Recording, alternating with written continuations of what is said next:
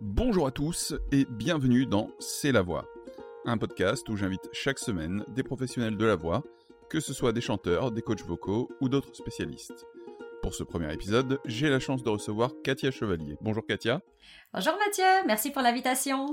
Merci à toi. Katia, tu es chanteuse, comédienne, coach vocal, auteur, compositeur, tu as toutes les casquettes. Tout ça. Voilà, et donc c'est un vrai plaisir de, te recevoir aujourd'hui. Au départ, tu es passé par l'école nord-américaine.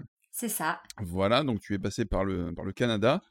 Euh, est-ce que tu peux nous, nous dire pourquoi ce choix? Oui, alors euh, ça remonte, ça remonte à il y a fort longtemps.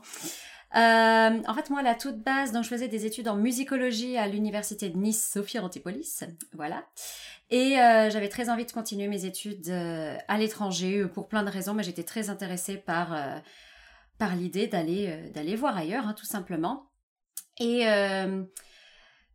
donc j'ai entendu parler du programme de l'université de Montréal qui correspondait à ce que je faisais comme comme étude et ce que j'avais envie de faire comme recherche parce que oui j'ai fait un master en recherche en musique donc en musicologie d'accord et, euh, et donc c'est ça donc je suis allée à Montréal et euh, donc mon but dans mon master c'était d'étudier euh, je vais dire les gros mots, puis après je vais expliquer ce que c'était en particulier. Mais je voulais étudier la phonostylistique de la voix chantée. D'accord. Donc, euh, qu'est-ce que c'est que ce, euh, bah gros bazar? Euh, Donc, quand on parle dans la vie de tous les jours, on utilise des, des, gestes, des intonations dans la voix. On se rend même pas compte. En fait, c'est comme ça qu'on apprend à parler et à communiquer, à véhiculer un message. Et en fait, consciemment ou non, on le fait aussi quand on chante avec donc tout un tas de petits styles vocaux, mais aussi le timbre de notre voix, la respiration, tout un tas de petits en fait paramètres qu'on utilise et des fois c'est conscient, des fois ça ne l'est pas. mais tout ça, ce que ça a comme effet, c'est que chez l'auditeur, ça lui permet de, bah, de s'inventer soit un, imaginaire par rapport à la voix, par rapport à la chanson qu'il écoute, ou de générer des émotions chez lui. Et en fait, moi, le but de mes recherches, c'était d'expliquer ben, comment, ça, comment ça arrive, en fait, comment cette utilisation de la voix crée soit un imaginaire, soit une émotion chez l'auditeur. Et euh, c'était absolument fascinant, j'ai appris euh, tellement sur la voix. Et, euh, et comme j'aime bien me compliquer la tâche, j'avais choisi comme objet d'étude le métal symphonique. Et pour la simple raison que c'est un genre que j'adore écouter.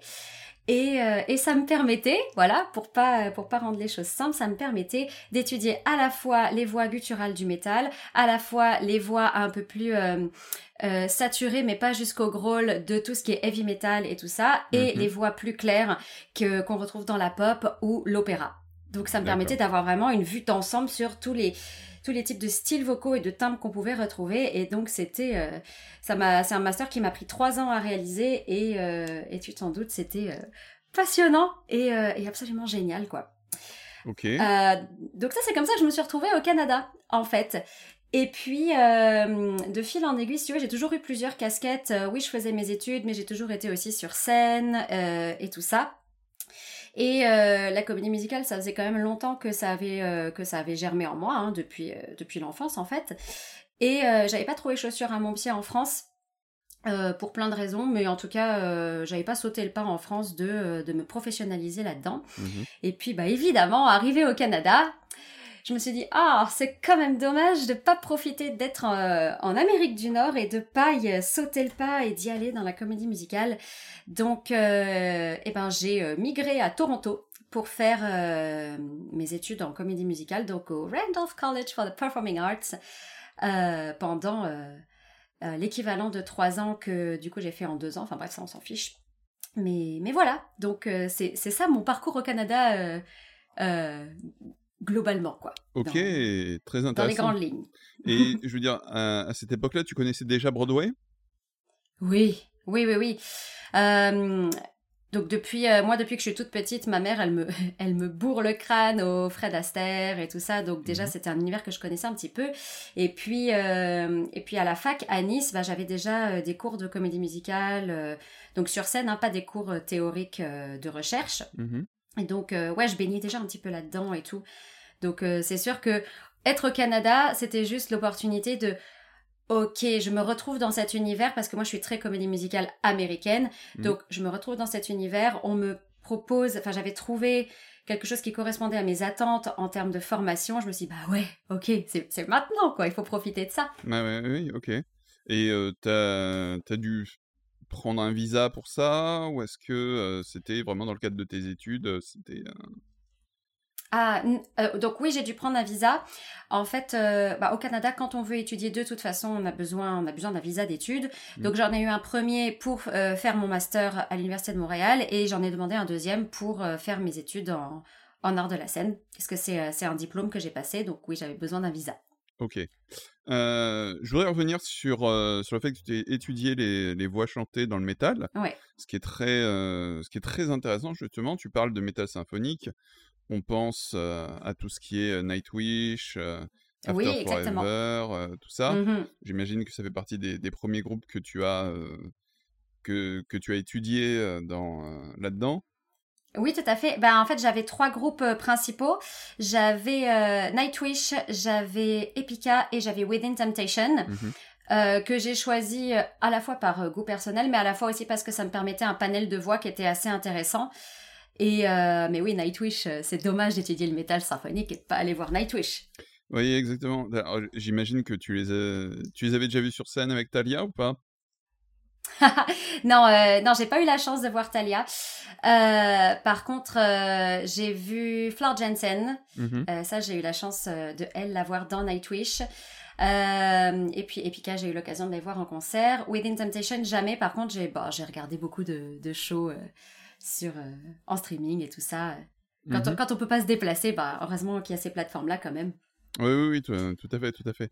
Et tu parlais aussi de, euh, des différentes voix, euh, des voix saturées, etc. Oui. Alors, c'est quelque chose d'intéressant parce que c'est des voix qui sont. Enfin, c'est une technique qui est très difficile à apprendre mmh et, qui, et qui peut faire mal quand on, quand on s'y prend mal. Est-ce que tu veux nous en dire un peu plus là-dessus? Oui. Alors, les voix saturées, en fait, le gros... Euh, comment dire, le gros préjugé qu'on a dessus, c'est que il faut que ce soit gros, grand, fort et qu'il y ait beaucoup d'efforts en fait dedans. Mmh Sauf que en fait, on parle d'une distorsion qui est énormément amplifiée par le micro. Mmh euh, les gens qui font du métal ne, ne grôlent jamais, ne font jamais de son saturé sans micro. Donc ça, c'est très important à prendre en considération.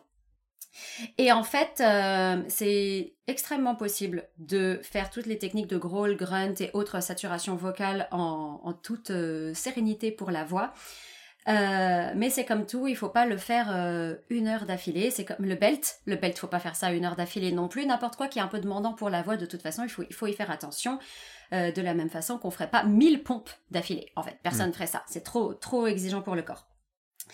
Euh, et donc comment ça se passe en fait les voix saturées? C'est que on vient créer euh, une euh, un resserrement, alors dépendamment de quel type de voix saturée évidemment on cherche à, créer, mais on vient créer un resserrement au niveau soit du larynx, soit au-dessus, au niveau plutôt, plutôt des cordes vocales, des fausses cordes vocales, pour venir créer ces sons-là.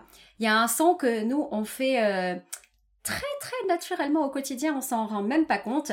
Mais quand on porte des, des choses qui sont lourdes ou qu'on, euh, quand des fois on se lève et qu'on fait le fameux bruit des 30 ans, euh, de quand on se met à faire des bruits quand on s'assoit et quand on se relève et tout ça, mhm. ou quand on pousse quelque chose, quelque chose qui est très lourd, on fait ce bruit-là. Euh, c'est un bruit qui, qui, normalement devrait être familier. C'est pas, c'est pas ragoûtant dans le micro, mais en tout cas, c'est un truc qu'on fait tous les jours. Euh, et mais ça, par, exemple, ce que je viens de créer, c'est une construction de mes fausses cordes vocales. Les fausses cordes vocales, qu'est-ce que c'est? En fait, c'est... Euh, euh, ce sont deux...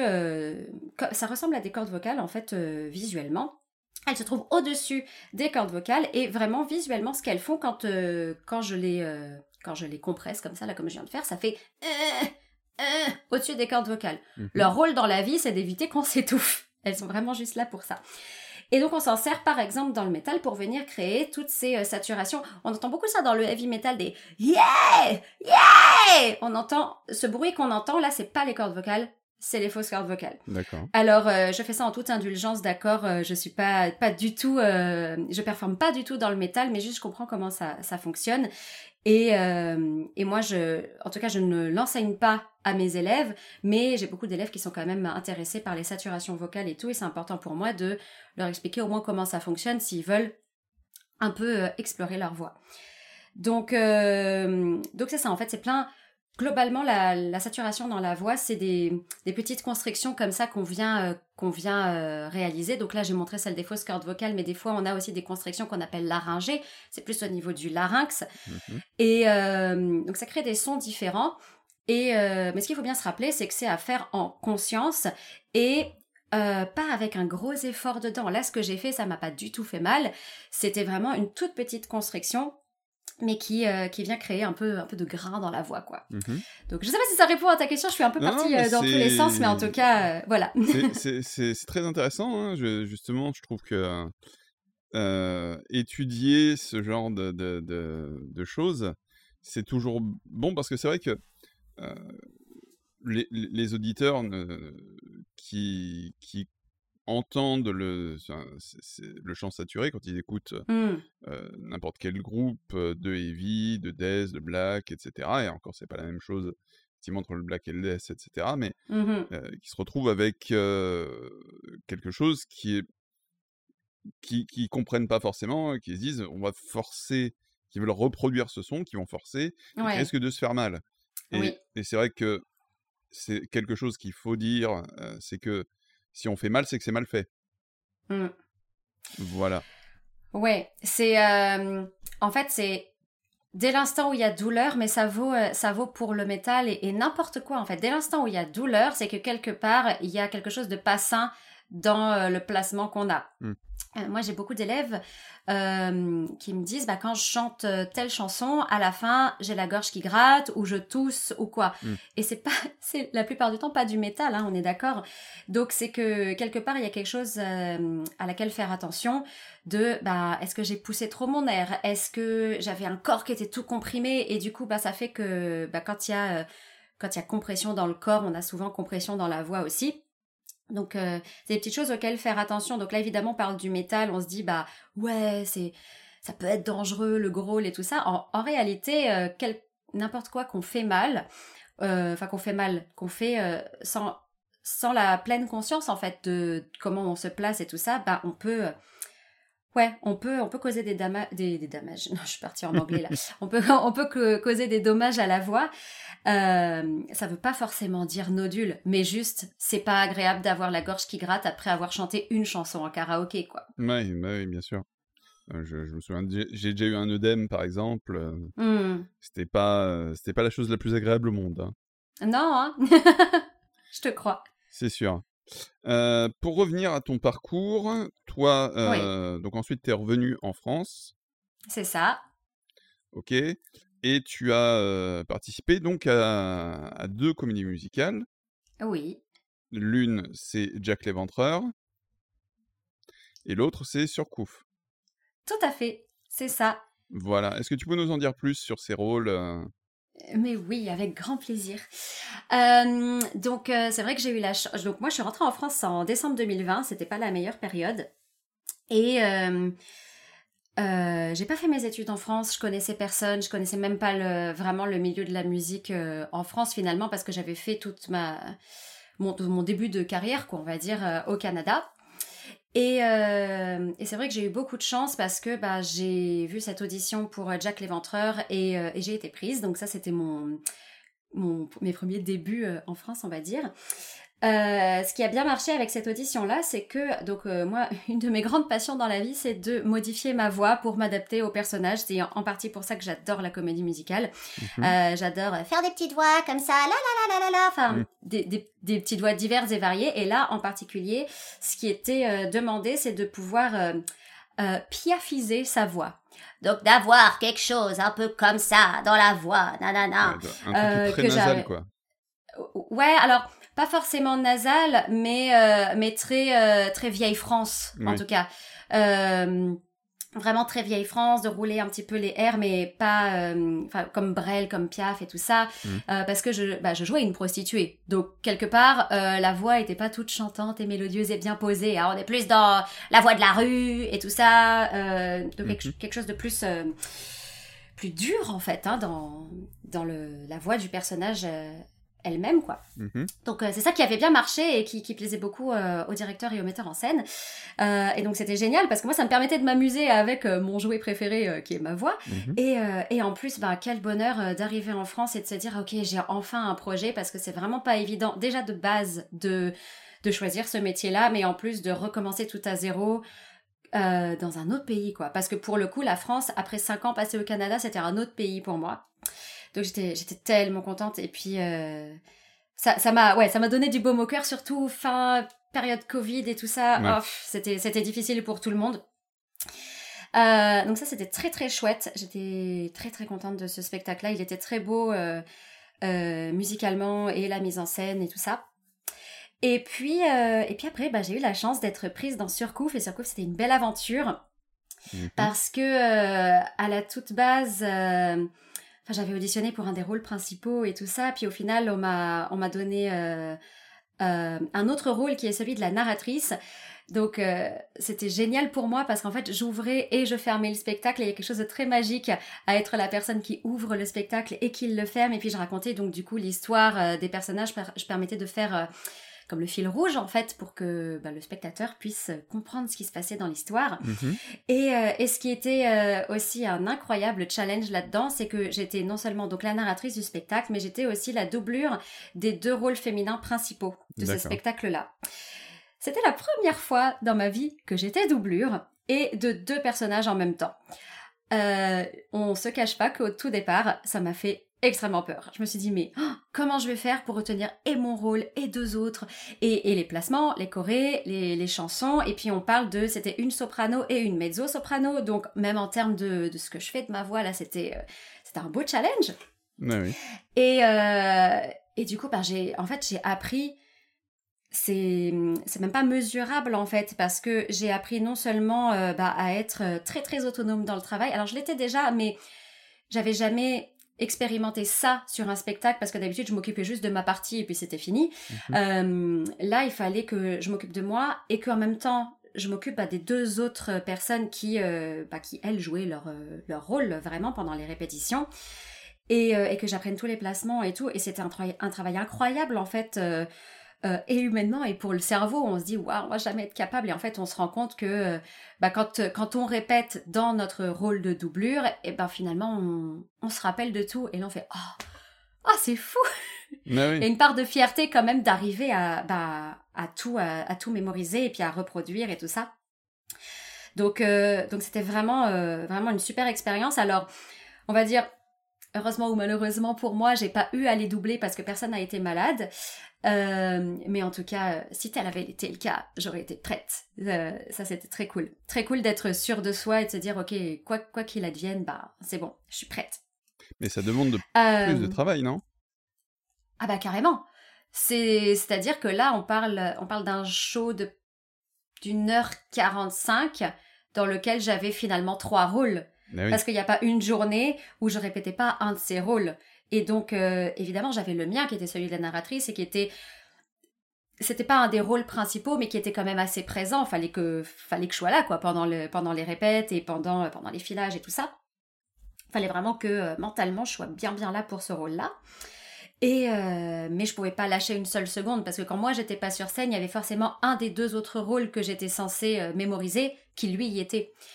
Donc, donc non, en, en termes de travail, sur le avant de commencer en fait toute cette aventure là j'étais un peu flippée et en fait euh, en fait on, apprend à se faire confiance et ça c'est quelque chose que par exemple on n'apprend pas à l'école ou qu'on n'apprend pas quand on n'a qu'un seul rôle parce que finalement on est habitué à jouer qu'un seul rôle mais être doublure c'est euh, en fait ouais ça a été euh, extrêmement formateur et je, je suis ouais, j'ai adoré cette expérience, quoi. J'ai pas, j'ai pas d'autres mots. J'ai adoré. ok, chouette. Et du coup, toi, comment est-ce que tu es tombée amoureuse du chant, en fait? Euh, C'est une super question, mais ma réponse est nulle, je sais pas, en fait. Euh, j'ai toujours chanté. Et, euh, et l'histoire de comment j'en suis venue à prendre des cours, c'est chanter sous la douche. Et en sortant, ma mère m'a dit, mais ça t'intéresserait pas de prendre des cours? J'avais 7 ans, un truc comme ça. Mmh et c'est parti comme ça, en fait. C'est juste, j'ai toujours chanté. Et, euh, et donc c'est ça. Donc depuis que j'ai l'âge de 7 ans, je prends, je prends des cours. Et puis, alors j'ai pas tout de suite voulu en faire mon métier.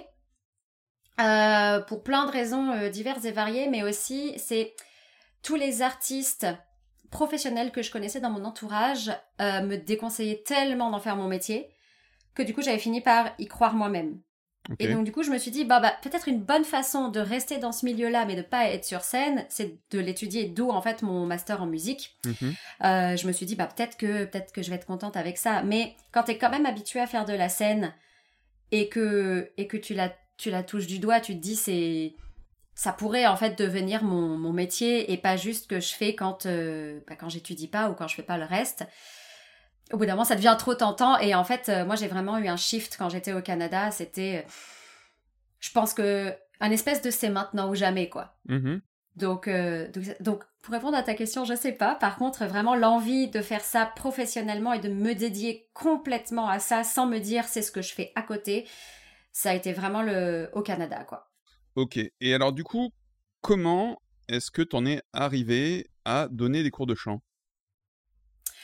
En fait, euh, assez naturellement, euh, je crois que à chaque fois qu'on m'a demandé ce que je voulais faire dans la vie, même euh, même quand je faisais mes études en musicologie, hein, finalement, ben, je répondais prof de chant.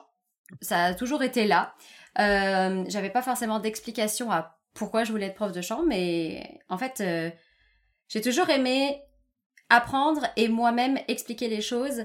Et, euh, et la voix, c'est vraiment un sujet qui me passionne. Donc je crois qu'en fait, c'était, c'est venu très naturellement chez moi de me dire, bah ouais, je vais être prof de chant, quoi. Et euh, je me suis vraiment lancée parce que j'avais quand même... Euh, je connaissais la voix, mais je me sentais pas prête à enseigner vraiment.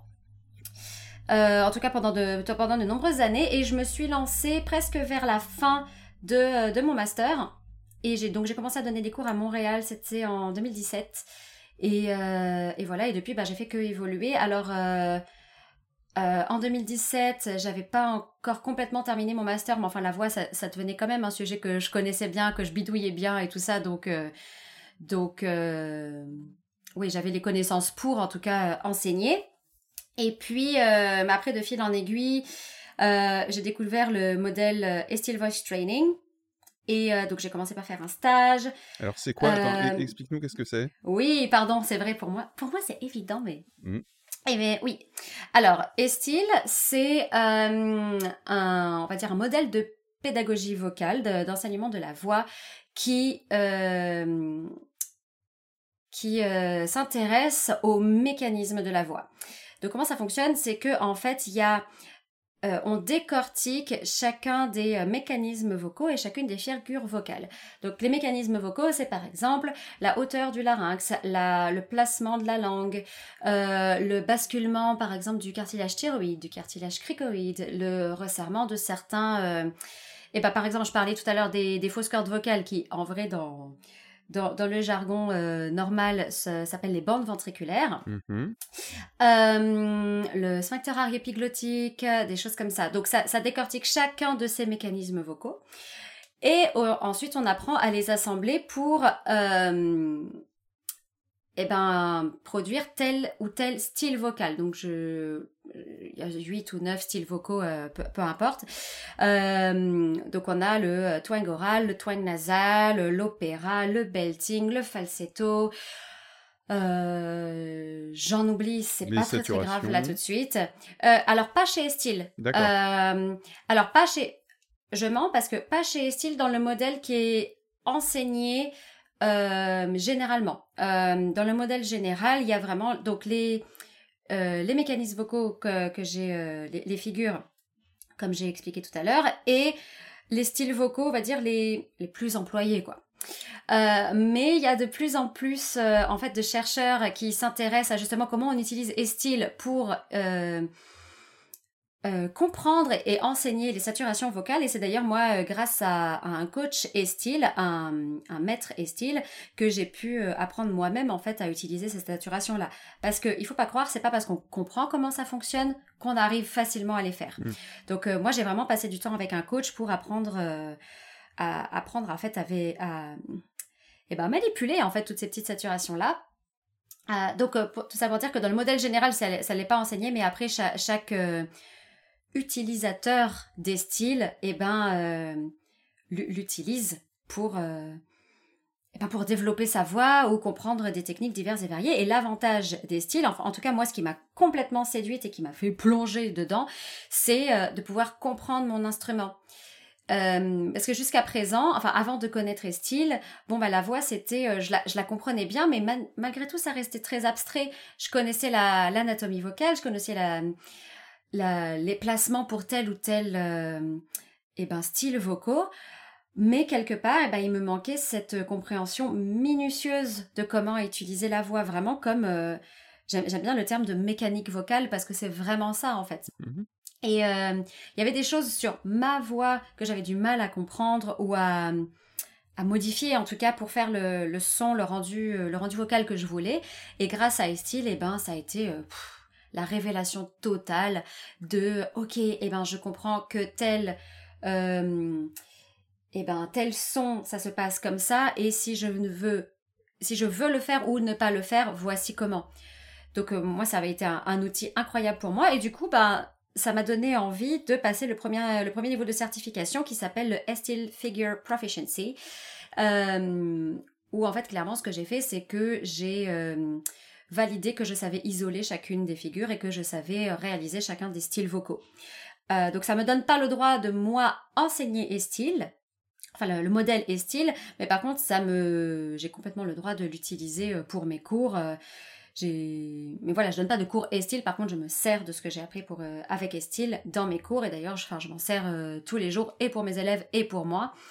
Et, et ce que ça m'a permis vraiment, bah, j'ai vu la différence par exemple avec mes élèves, c'est que avant de, de, vraiment me former à, à Estil, donc au premier niveau, je faisais avec les, connaissances que j'avais, qui étaient certes très bonnes et quand même euh, bah, bien solides, mais il me manquait des fois. Des fois, je me disais, bah, ok, euh, cet élève a cette particularité dans la voix. Bon, bah, je vais faire euh, à l'instinct finalement de ce que je connais de la voix. Avec Estile, j'ai pu être précise dans mon dans ma compréhension, dans mon analyse de la voix et dans la façon dont j'aide mes élèves. Ce qui fait que maintenant, bah, n'importe quel élève qui vient, euh, hommes, femmes qui viennent de, de l'opéra, de, du métal ou quoi, ben en fait, euh, selon euh, leurs envies de travailler avec leur voix, selon le résultat qu'ils essayent d'obtenir, ben, je sais les guider. J'ai pas vraiment de, j'ai plus vraiment de blocage parce qu'en fait, ben, je, comme la mécanique de la voix, ben, c'est un truc que je connais bien maintenant et que je bidouille depuis plusieurs années, donc c'est bon je suis familière, je suis bien familière avec elle, ben c'est très facile pour moi en fait de d'aider les élèves à ce niveau-là quoi. Ok. Donc euh, donc vive et style. Je suis très contente euh, d'avoir croisé euh, son chemin. Et ça s'écrit comment? E S T I L L. Ok, très bien. Tout simplement. Et alors toi, artistiquement parlant, quels sont les chanteurs et chanteuses qui t'inspirent vraiment? Ok, c'est très compliqué comme question. C'en est ouais, très bonne. mais mais voilà, qu'est-ce qui, euh, t'inspire? Quels sont les, chanteurs et chanteuses qui te donnent envie de, bah, éventuellement de, de, chercher, enfin, d'essayer d'autres choses artistiquement, de, tu vois? Ouais. Euh, ma première inspiration euh, dans ma vie, et je pense qu'il va le rester longtemps, c'est Amélie de Evanescence. Ok. en ce qui la concerne, c'est vraiment son timbre qui a toujours euh, bah, créé beaucoup d'émotions chez moi. Euh, après, bon, ça, voilà, les goûts, les couleurs, ça s'explique pas tellement, mais vraiment son timbre, il, euh, véhiculait quelque chose qui, qui, qui, résonnait fort en moi, quoi. Et j'aimais beaucoup, bah, j'aime toujours, hein, je sais pas pourquoi je parle au passé, sa, sa, façon de chanter, sa façon de phraser. ouais, c'est quelque chose qui me touche beaucoup.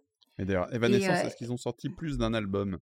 Parce que nous, on connaît Évidemment Non, parce que nous, on connaît surtout celui qui est, euh, qui est sorti au début des années 2000, c'est ça, où, on pouvait retrouver Bring Me to Life, on pouvait retrouver, voilà, euh, My Immortal, tout ça. Euh, mais c'est vrai que, à, part ça, leur carrière, pour le grand public, elle est plutôt inconnue. Ouais, je, me rends pas compte moi parce que bah, je les ai suivis euh, quasiment toute ma vie. Mais euh, non, ils ont fait euh, Bring Me to Life, l'album Fallen, mhm. The Open Door, il y a eu Evanescence après. Et à partir de là, j'ai arrêté de les suivre parce que je me suis un peu détachée de leur univers. Ça m'a, ils sont partis vers quelque chose qui devenait un petit peu, euh, un peu, un peu trop électro à mon goût, même si on était très loin de l'électro. Mais en tout cas, ça me, ça me touchait moins, donc j'ai arrêté d'écouter. Mais par contre, Amélie, à chaque fois que j'entendais sa voix, ça me faisait le même effet, quoi. Mm-hmm. Mais, euh, mais après, euh, ouais, je les ai écoutés très très longtemps.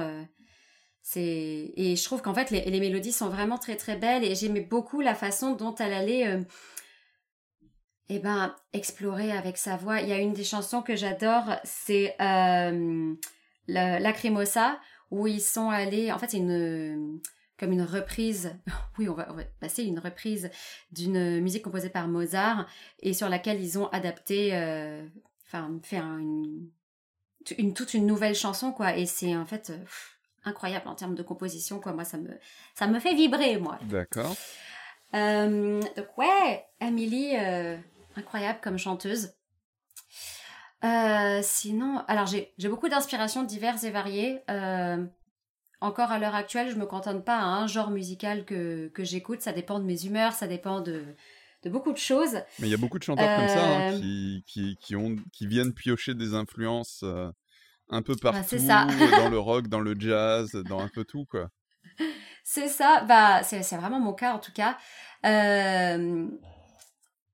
Euh, ah, euh, pareil, pareil Camille, je suis pas fan de tout ce qu'il fait, mais par contre, sa, voix me touche vraiment beaucoup. C'est Ed Sheeran. Mm-hmm.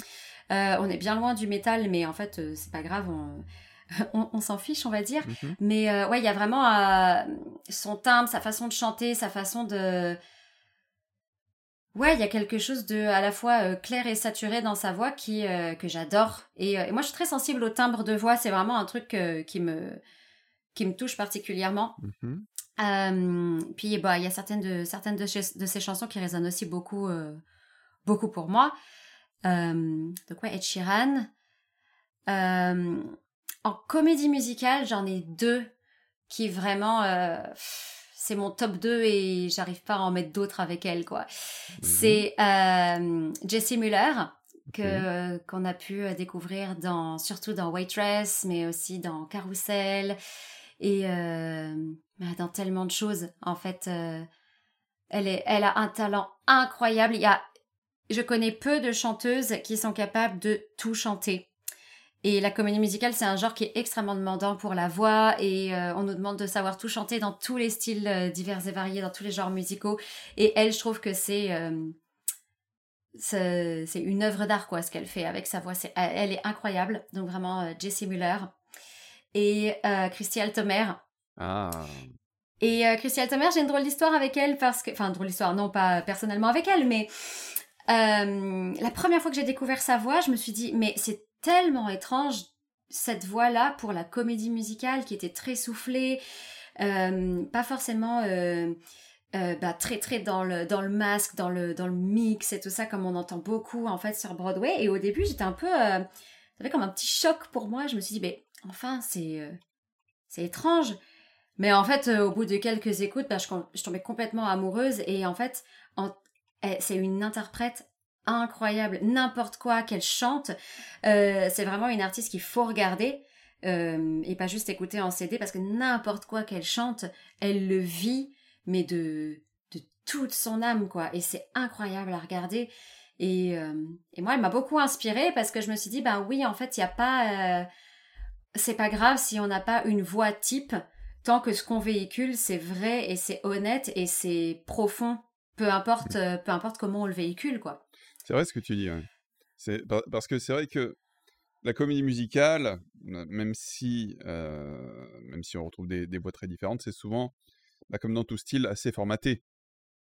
Oui, bah, quand même un peu, oui.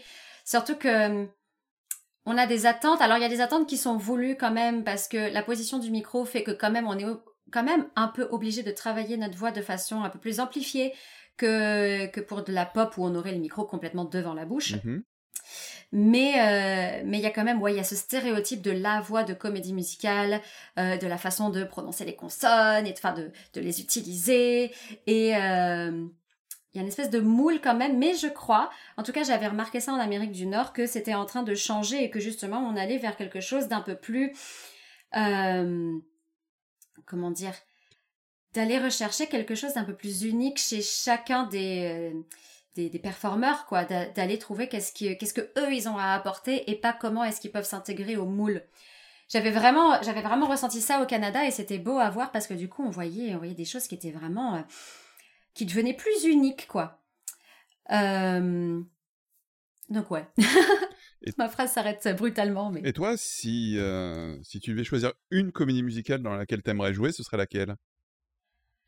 Oh là là. Euh, juste une? Une principale, tu peux en citer deux, trois, hein, mais je veux dire, est, euh, est-ce qu'il y en a une qui te marque particulièrement? Alors, il y, en a deux, vraiment, à chaque fois que j'écoute la bande-son, je me dis, oh là là. Euh, Anastasia. Mmh j'aime beaucoup, en fait, la version comédie musicale parce que je trouve qu'ils ont vraiment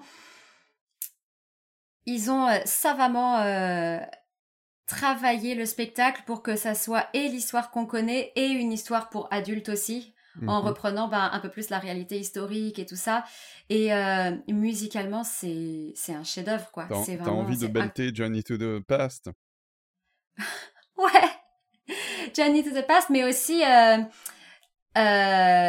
si si j'étais plus vieille, de faire en fait The Land of Yesterday et tout ça, là, de mhm. faire, euh, voyons le, eh ben, le nom du personnage m'échappe, c'est bien, c'est joli ça. Mais, euh, mais en tout cas, je trouve que tous les rôles sont incroyables, quoi. Journey to the Past, mais euh, In My Dreams, elle est incroyable, cette chanson. Mhm. Et In a Crowd of a Thousand, celle-là, celle-là, à chaque fois que je l'écoute, je me dis, oh, ok, c'est bon. Ouais, ouais, ouais c'est magnifique. Ouais. Et, euh, euh, et, la deuxième, ça serait euh, She Loves Me.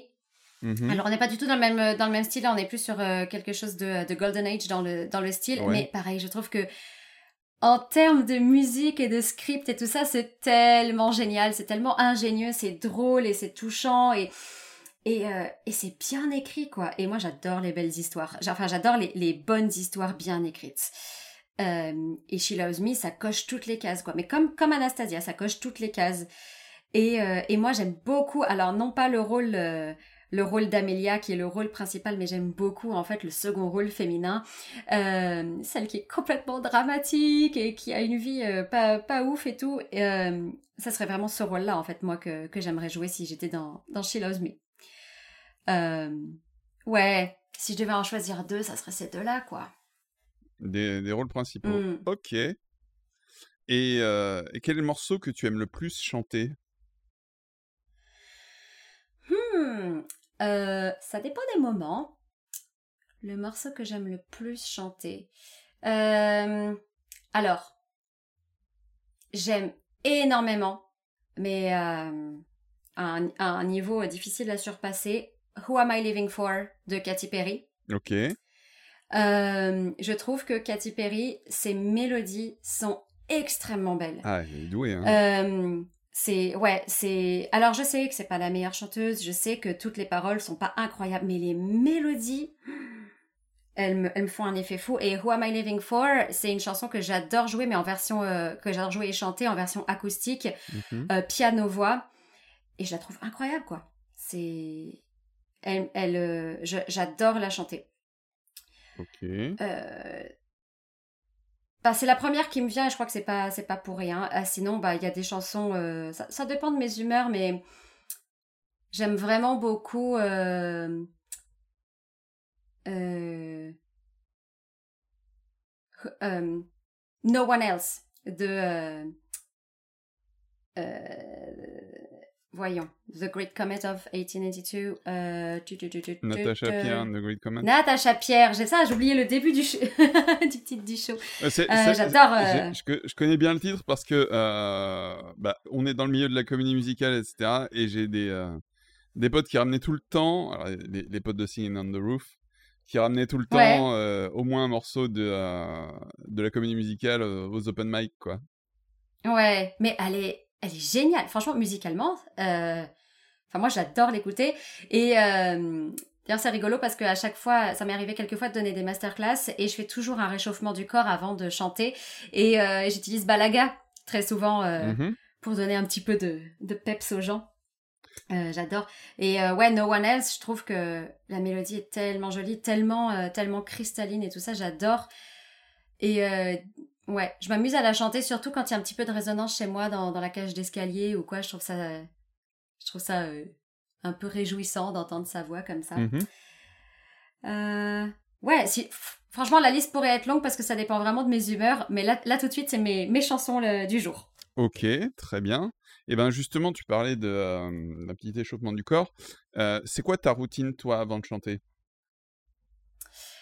Alors, bah, c'est en fait à peu près la même que je fais avec mes élèves, sauf que je l'adapte à mes besoins à moi.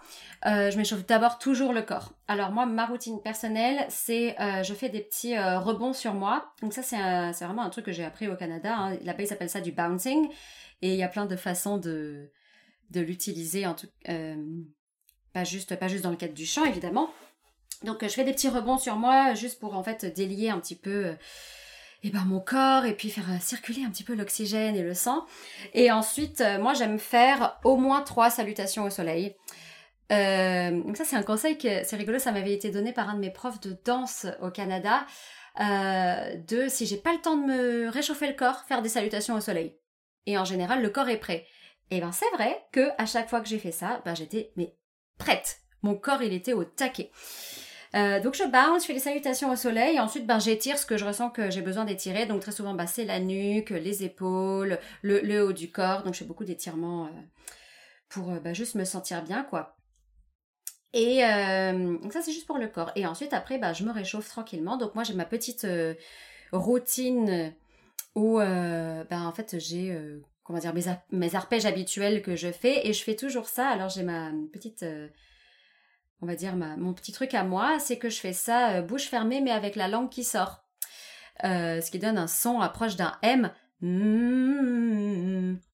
Euh, voilà, ça c'est pour les auditeurs.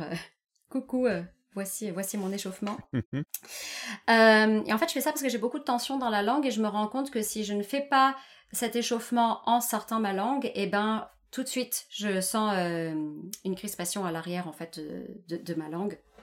Donc je fais ça vraiment parce que je connais bien ma voix, je connais bien comment je fonctionne et je sais directement où est-ce que je vais crisper quand euh, bah, quand euh, quand je fais pas le, minimum d'effort, c'est-à-dire d'étendre ma langue quoi. Euh, donc c'est ça. D'ailleurs la plupart du temps, je, continue sur le sujet de la langue, mais la, plupart du temps, je fais aussi des cercles de langue pour pour délier tout ça. je me masse le visage. en fait. Bon, maintenant j'ai un peu l'habitude de comment je fonctionne et de comment ma voix elle fonctionne, donc je le sens direct quand j'ai besoin de quelque chose. Euh, mais c'est aussi des choses que j'invite mes élèves à faire parce qu'en début de cours, ben, on fait toujours un réchauffement du corps, des cercles de langue, euh, massage du visage et tout ça pour qu'ils prennent euh, bah, des, bonnes habitudes, quoi, on va dire. et donc c'est ça, et donc je me chauffe avec ce petit, bah, ma petite routine d'échauffement, ça dure, ça dure vraiment 5 minutes. Et, et voilà, et après, ben, j'y vais, quoi. D'ailleurs, euh, c'est une question qu'on me pose souvent, euh, bah, soit, soit mes élèves, soit, soit d'autres personnes. C'est, quoi un bon échauffement pour la voix? Ben, Un bon échauffement, c'est un échauffement qui dure 5 minutes, 5-10 minutes max. Au, delà de ça, on n'est plus dans l'échauffement, on est... Euh, ben, on n'a pas besoin d'autant en fait. Échauffer, c'est vraiment, ça porte bien son nom. C'est on échauffe, on check qu'on a accès à nos aigus, à nos graves, à nos médiums, que notre mix est là, et puis c'est fini en fait. Normalement, le travail technique, il est fait. Quand mhm. on en est à, se dire j'ai juste besoin de réchauffer ma voix, c'est que juste après ça, on a besoin de chanter, on a besoin d'aller sur scène, d'utiliser notre voix. Donc, c'est pas avant d'aller sur scène qu'on fait un travail technique. Il a été fait avant dans les répétitions ou dans notre travail chez soi. Donc, euh, au cas où, au cas où quelqu'un euh, qui écoute ce podcast se pose la question, ben voilà. ok. Et alors, quel conseil tu pourrais donner à une personne qui veut se lancer dans le chant? En fait, euh, faut pas avoir peur de sa voix. Ça, c'est euh, un truc qui m'attriste souvent que hum, j'ai des élèves qui osent pas juste utiliser leur voix. Mhm. Parce que peur que ce soit moche, peur que ce soit faux, peur que ce soit pas en rythme. Mais en fait, c'est pas grave. Donc, à moins qu'on ait des, des, voisins très énervés après nous, ce qui est dommage, même si malheureusement ça arrive parfois, euh, il faut pas avoir peur de sa voix. Euh, même si ça signifie bah chanter sous la douche, bah ouais, mais c'est déjà ça en fait, c'est déjà un premier pas qu'on fait avec sa voix et euh, utiliser sa voix, mais s'amuser avec, pas se mettre la pression de euh, je dois tout de suite chanter comme un chanteur professionnel ou comme tel tel chanteur, mm. euh, se comparer ou quoi, juste s'amuser avec. Et, et, moi, un conseil que je donne le plus souvent, enfin c'est un des conseils que je donne le plus, c'est bouger. Dès l'instant où tu mets ton corps en mouvement, déjà t'évites beaucoup de tension dans ton corps et, et en fait tu penses plus à ta voix de la même façon. Et comme il n'y a pas de, tension dans ton corps et que tu mentalises beaucoup moins ce que tu es en train de faire, et ben forcément ta voix elle sort mieux et tu prends aussi un petit peu confiance en ce qui sort de toi quoi. Mm.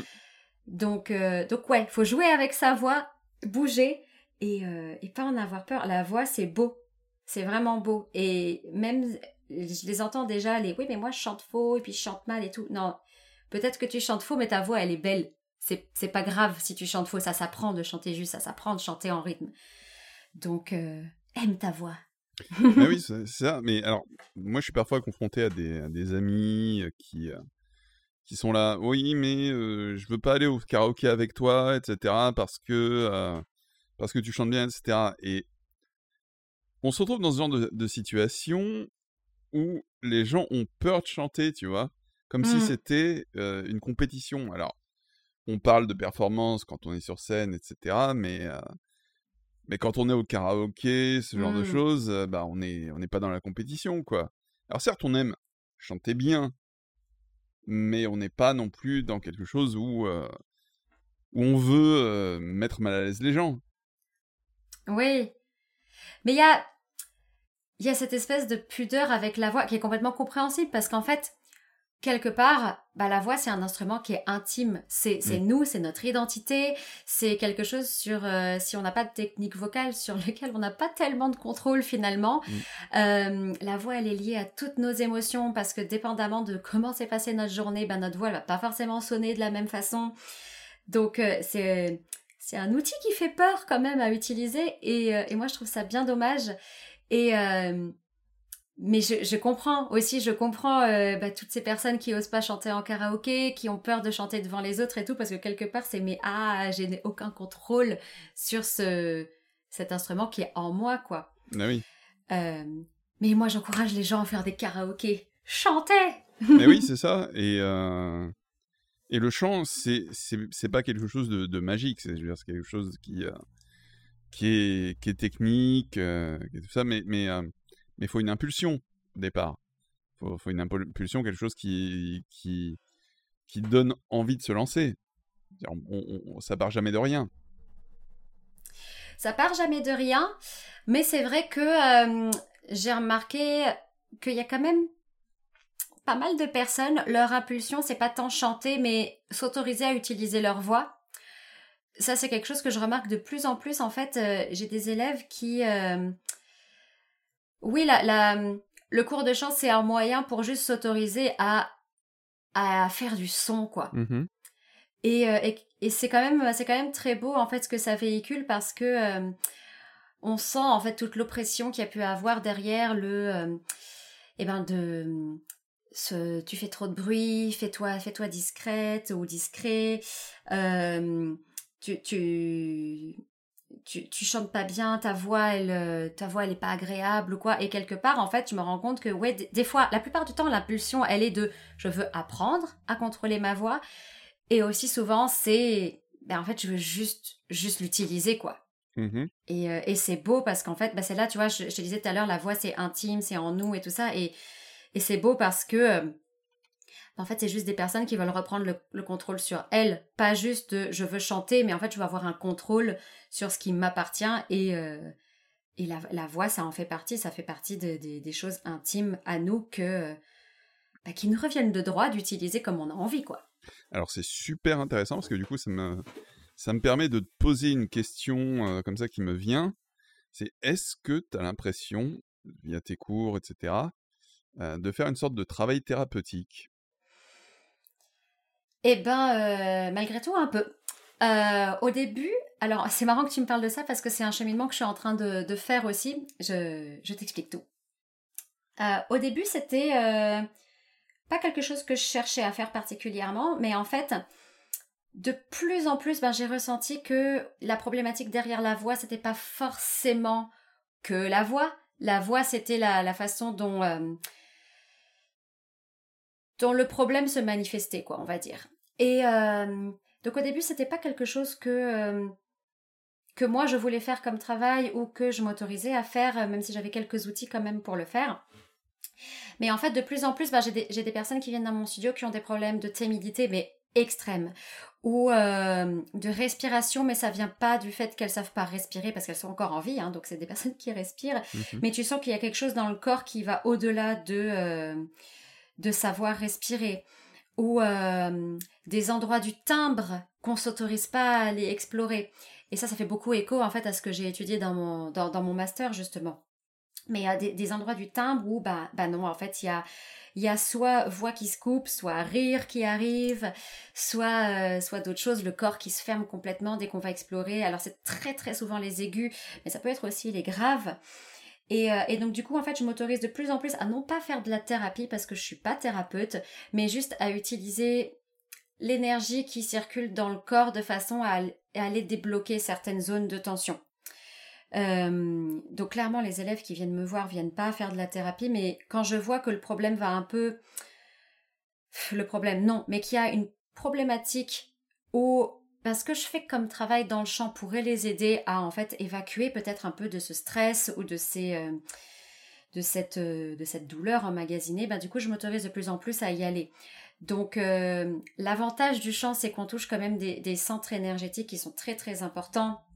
Euh, ne serait-ce que bah j'ai beaucoup d'élèves que j'aide euh, enfin que j'aide que je guide pour euh, s'ancrer un petit peu plus dans le sol euh, qui ont un stress très très très très haut dans le corps et qui ben, déjà ça n'aide pas pour chanter mais du coup en fait je les guide à justement faire redescendre l'énergie dans leur dans leur corps et vraiment plus sentir le poids dans leurs talons et tout ça et donc sans faire de la thérapie en fait pour moi c'est juste une façon de les apaiser et peut-être libérer par le chant quelque chose qu'ils ont envie d'extérioriser. Donc, euh, donc c'est ça. Et ça, c'est quelque chose que je m'autorisais pas avant, peut-être par pudeur un peu, parce que je considérais que c'était à eux et que j'avais, ils venaient pas pour ça. Mais euh, bah, je me rends compte, en fait, par exemple, ces élèves euh, qui viennent avec une timidité extrême, je me rends compte que bah, le travail qu'on fait sur la respiration et ouvrir un peu plus la zone de la cage thoracique et tout ça, et bah malgré tout, c'est des élèves qui commencent à sortir leur voix vraiment. Et ça, je me dis, bah, c'est un travail qui leur est bénéfique, pas juste dans, dans le lieu de mon studio, quoi.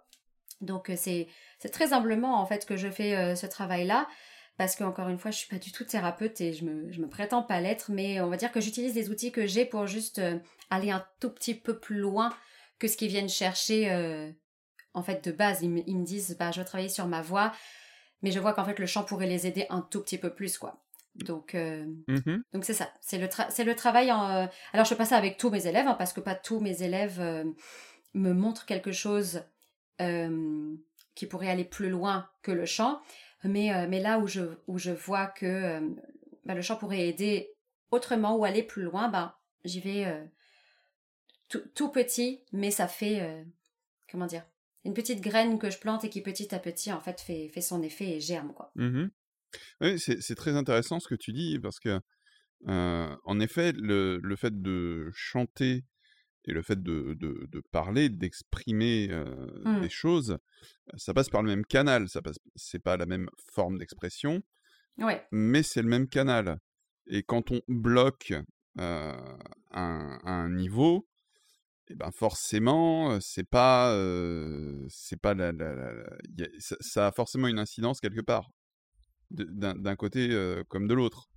Donc, ne pas oser exprimer, que ce soit à terme personnel ou dans ou en chant, dans tous les cas, c'est mmh. quelque chose qui, qui, qui bloque au niveau de ce canal-là.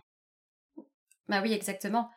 Et puis, euh, tu vois, je disais tout à, l'heure, ça faisait écho euh, à ce que j'avais étudié dans mon master. Mais par exemple, si je reprends l'exemple de, euh, de la voix de tête et de ces élèves qui, qui vraiment, ce que j'observe, c'est qu'ils ne s'autorisent pas à aller explorer leur voix de tête. En fait, ce qu'il faut savoir, c'est que plus, plus on monte dans nos écus, plus notre larynx monte. Et, mais un larynx qui monte, c'est aussi un larynx qui va dans une position euh, d'émotion. Quand on pleure, le larynx il est haut, la langue elle est, elle est haute. C'est quelque chose qui rappelle au corps cet état, euh, eh ben, euh, eh ben, fébrile et pas stable dans lequel on n'a pas envie d'aller. Donc je dis pas que tous mes élèves ont un état émotionnel instable quand ils ne veulent pas aller explorer leur voie de tête, mais de temps en temps c'est quand même ça que, que j'observe et je me dis, ok, c'est quand j'ai fait mon master, c'est pas comme ça que je comptais utiliser ma connaissance, mais quelque part, bah, elle me sert maintenant pour observer bah, ces, ces blocages finalement que, que peuvent avoir certains de mes élèves. Et ben du coup les aider les aider à manier ça. Donc du coup bah par exemple dans un dans un cas comme ça je vais aller euh, jouer entre guillemets avec la hauteur de leur larynx pour qu'ils puissent aller atteindre leurs aigus mais avec larynx un peu avec un larynx un peu plus bas euh, et jouer avec ça pour qu'en fait ils prennent confiance dans le, leur exploration de la voix et petit à petit après leur larynx fait euh, devient un peu plus mobile par exemple. C'est un exemple parmi tant d'autres, mais euh, mais c'est ça en fait, comme tu disais, c'est que quand ça bloque quelque part, ben c'est pas juste la voix qui veut pas. Il y a il y a quelque part un, blocage euh, émotionnel ou euh, ou autre qui fait que ben ouais, on n'accède pas totalement à notre voix et c'est pas pour rien. Ouais. pour changer un, un, petit peu de, de, de sujet, ouais toi, si un élève te, venait te voir et te demandait, alors j'ai besoin de recommandations pour quel, morceau choisir, parce qu'il y, a des morceaux qui sont plus ou moins difficiles, mmh tu recommanderais quoi, par exemple, pour, pour les, différents types de voix, pour commencer? Quels seraient des, premiers morceaux avec lesquels s'entraîner, par exemple? Ah, Alors c'est assez difficile comme question quand même, parce qu'il y a beaucoup, beaucoup de types de voix différents. Mmh en sachant que c'est pas parce qu'on est soprano qu'on a les mêmes facilités que euh, une autre soprano, par ah exemple.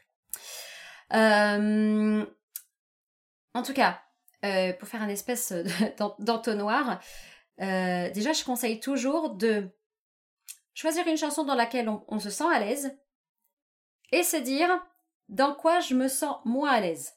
Ok? Mais pas dans, dans quoi, qu'est-ce qui est trop difficile pour moi, mais dans quoi je me sens moins à l'aise.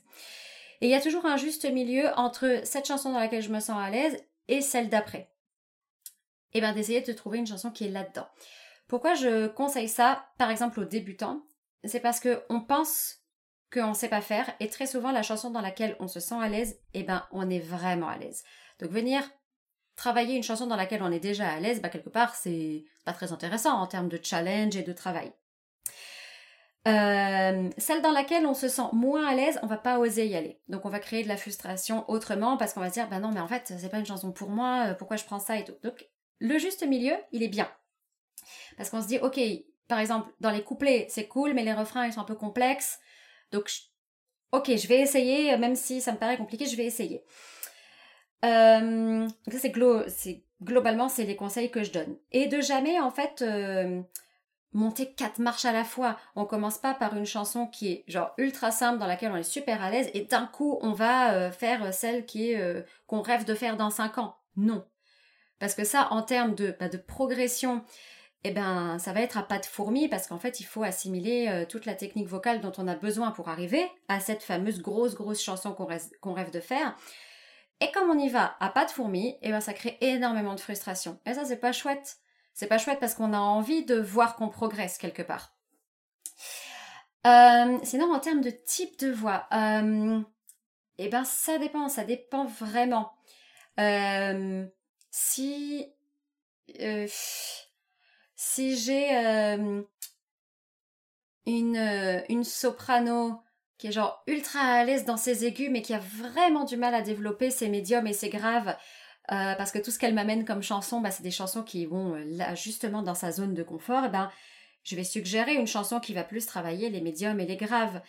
Euh, une chanson que j'aime bien donner, par exemple, comme suggestion, c'est Ebam de Mentissa. Mm-hmm. Parce que justement, on va chercher quelque chose d'un peu plus proche de la voix parlée pour aller ben, développer ses médiums et sans trop pousser nos graves. Mais ça dépend vraiment en fait de euh, là où la personne est en confort et où est-ce qu'on peut l'amener à faire un travail intéressant euh, d'un autre côté quoi. En, bah, à l'inverse, hein, si c'est quelqu'un qui est genre super euh, super confort dans ses médiums graves, mais qui justement cherche à travailler ses aigus, qui bah qui aimerait travailler sa voix de tête, mais qui sait pas trop. Bah, par exemple, si c'était euh, si c'était un ténor qui voulait faire ça, bah, je, je proposerais probablement quelque chose d'Ed Sheeran qui reste faisable parce que Ed Sheeran ça devient vite compliqué parce que c'est quand même un très bon euh, un très très bon chanteur.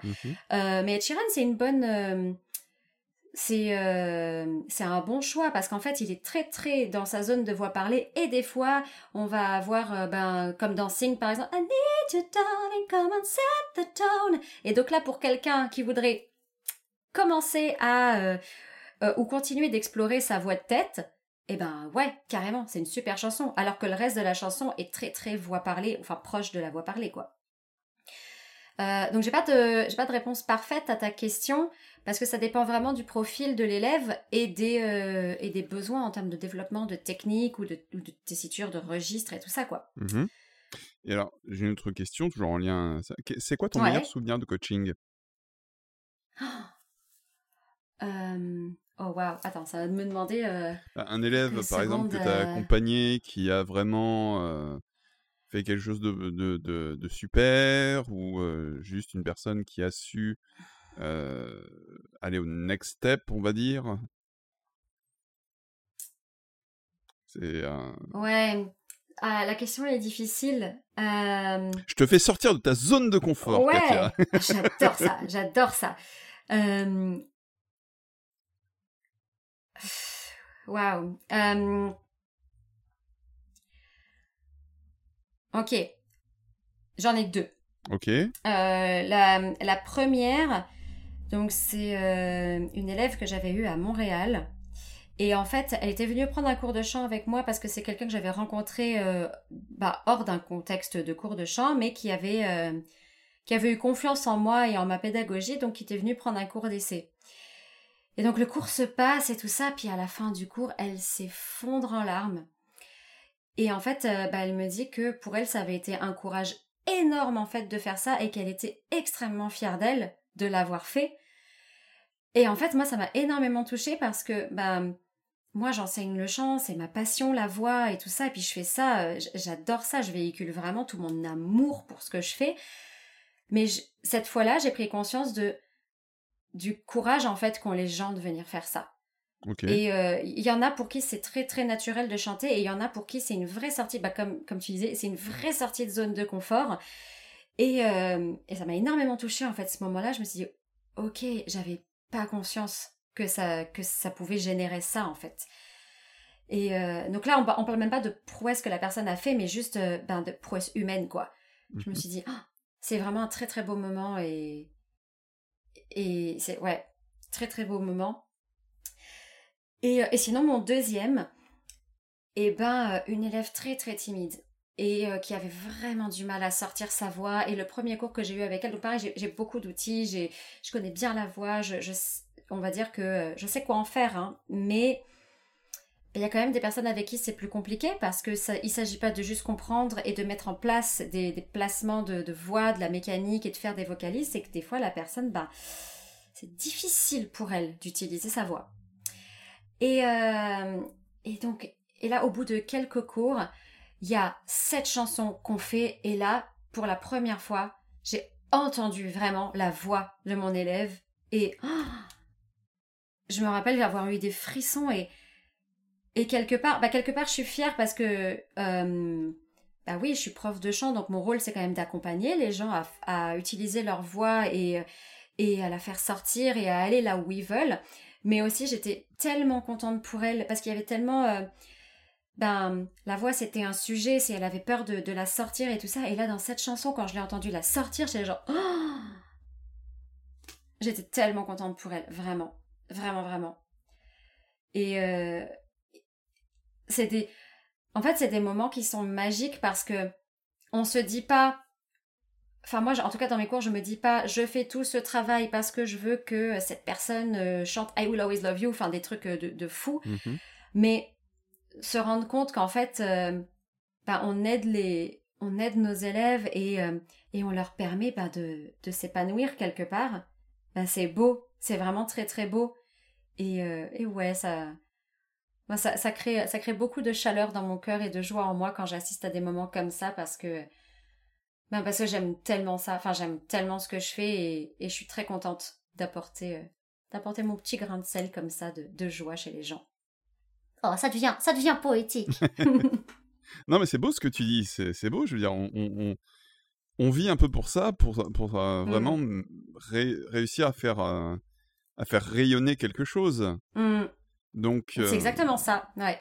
Donc, franchement, je te, je te comprends entièrement là-dessus je comprends entièrement ton ressenti et ce que tu, euh, ce qu'on peut ressentir quand on réussit à passer un cap euh, avec quelqu'un ou en tout cas à faire euh, vivre quelque chose parce que on est chanteur parce qu'on donne quelque chose et on donne mmh.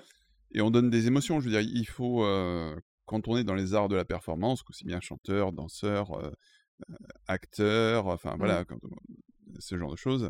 Ce que je dis souvent, mais qu'on retrouve aussi dans d'autres arts euh, du cabaret comme le drag, etc., c'est qu'on est dans, euh, dans quelque chose de, de, généreux. On donne, on a envie euh, de donner des émotions aux autres. Ouais. Et, et c'est quelque chose qui est, qui est important, qui est beau. Tu vois, quand, quand, quand ça se fait, c'est beau, c'est magnifique. Donc ouais, je comprends totalement ce, que, ce que tu veux dire. Mmh. Mais oui, comme tu disais, de toute façon, dans, dans, les arts de la scène, il y a quelque chose qui est indéniablement dans le partage. Euh, on fait, enfin, j'ai envie de penser, en tout cas, c'est peut-être pas vrai pour tout le monde, mais qu'on fait pas ça parce que juste on s'apprécie soit sur scène ou soit dans l'art, mais qu'on a envie de le partager avec quelqu'un d'autre, que ce soit avec euh, ben, nos, partenaires sur scène ou avec, le public. L'énergie que le public donne, elle est, elle est incroyable. Et, euh, et, ça vaut aussi pour les cours, en fait. On fait pas ça juste parce que, eh ben, on s'est réveillé un dimanche matin et on savait pas quoi faire de notre vie. Quelque part, il y a, y a une envie de partager euh, ce qui nous passionne et ce qui nous fait vibrer avec d'autres personnes, quoi. Yes. Alors, on, on arrive sur, sur la fin du podcast. Moi, j'ai ouais. j'ai je vais, te demander, alors, comme, un, comme un podcast que j'écoute s'appelle le, le Floodcast, mais est-ce que tu as des recommandations euh, d'un point de vue musical ou, euh, ou, ou, culturel, de théâtre, etc., en ce moment? Des choses que tu aimerais, euh, que tu aimerais recommander aux gens? Ouais, alors, moi, je suis très, très, très fan de tout ce que font les frères Safa en termes de, producteurs.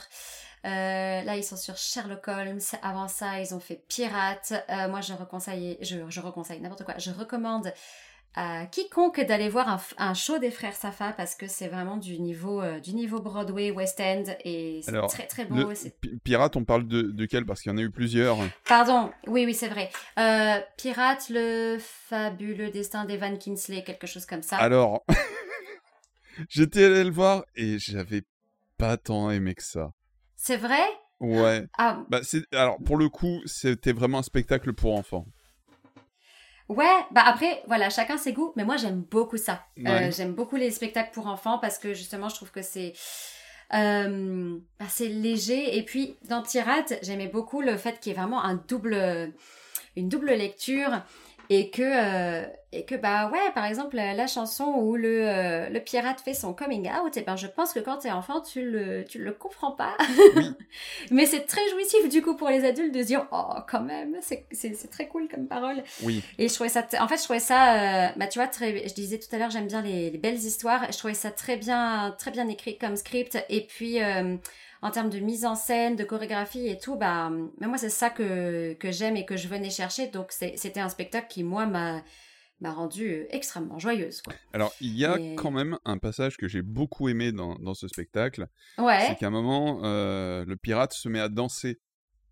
Oui. Et il y a dans le fond euh, ce, qu'on peut considérer comme ses partenaires, etc. Et qui dansent tous les deux avec ce, ce truc. Ce passage-là, j'ai trouvé, était quand même vraiment beau. Mmh. Il y a, puis bon, il y, a, il y, a, une mise en scène, enfin, ça fait partie des rares comédies musicales que j'ai vues qui euh, projettent des choses euh, sur le fond. Voilà. C'est-à-dire qu'on n'est pas sur une comédie mmh. musicale qui joue uniquement sur le décor sur scène, mais qui euh, projette également des choses en toile de fond qui, qui amènent voilà, qui amènent une ambiance, quoi. Ouais. Oui, ça amène une dimension c'est quand c'est bien utilisé, là, la projection, c'est c'est vraiment très astucieux parce que ça permet vraiment en fait de créer une immersion. Mm-hmm. Euh, mais ouais, donc moi, j'aime beaucoup ce qu'ils font.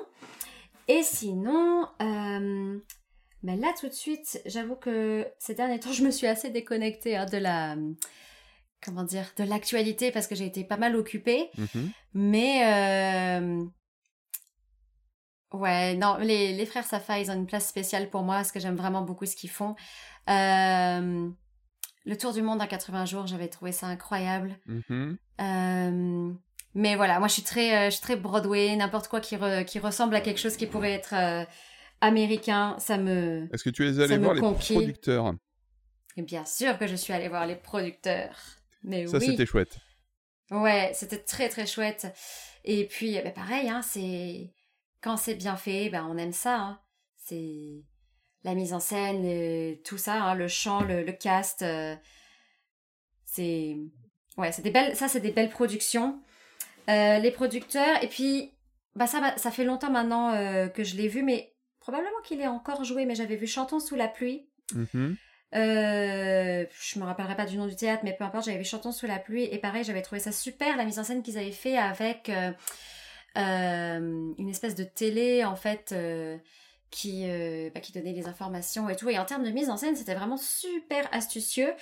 Et euh, moi, c'était une comédie musicale que j'avais jamais vue. Enfin, j'avais vu le film, hein, évidemment, mais euh, j'avais jamais vu sur scène et j'étais très curieuse de qu'est-ce qu'ils allaient en faire sur scène. Et je trouvais qu'en termes de mise en scène, c'était c'était du génie, quoi. Ok. Et est-ce qu'il y a une comédie musicale que tu n'as jamais vue, mais que tu as vraiment envie de voir?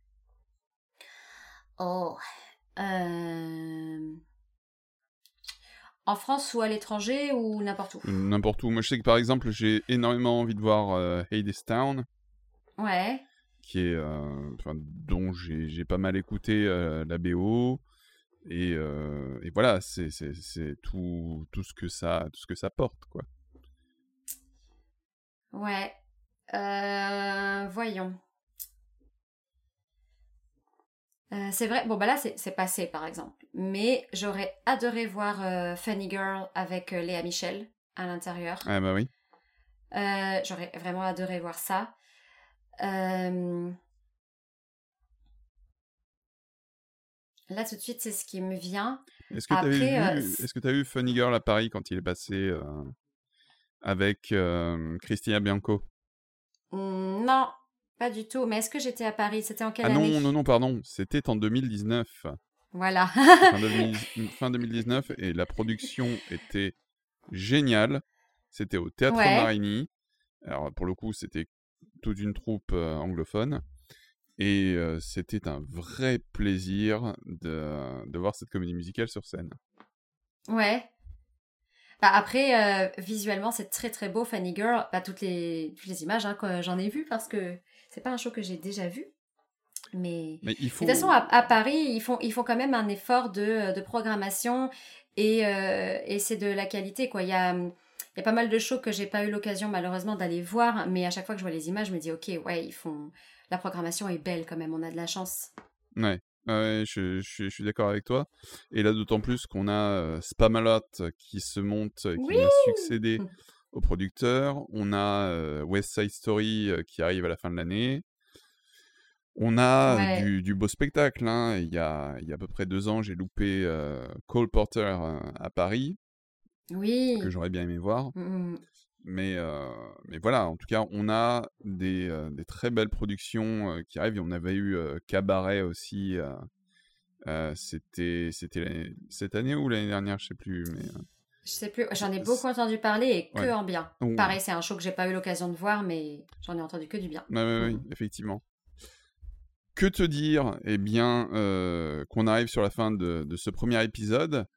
Euh, est-ce que tu as quelque chose à ajouter, Katia? Eh ben écoute, euh, pas spécialement. Je crois que j'en ai beaucoup dit déjà, mais en tout cas, je suis, bah, je suis vraiment ravie de l'invitation. Euh, c'est un sujet qui me passionne. Je crois que ça a pu s'entendre euh, Bien sûr. pendant cet épisode. Et, et non, bah, je te remercie de m'avoir invité et d'avoir discuté de tout ça avec moi. C'était un grand plaisir. Merci à toi. Merci aux auditeurs. Vous pouvez retrouver évidemment ce podcast sur, sur toutes les plateformes, Spotify, Apple, etc. La semaine prochaine, on retrouvera une invitée spéciale qui, qui s'appelle Nala, qui est chanteuse de jazz. Je vous remercie à tous et tous pour votre temps, pour votre écoute, et je vous dis à la semaine prochaine.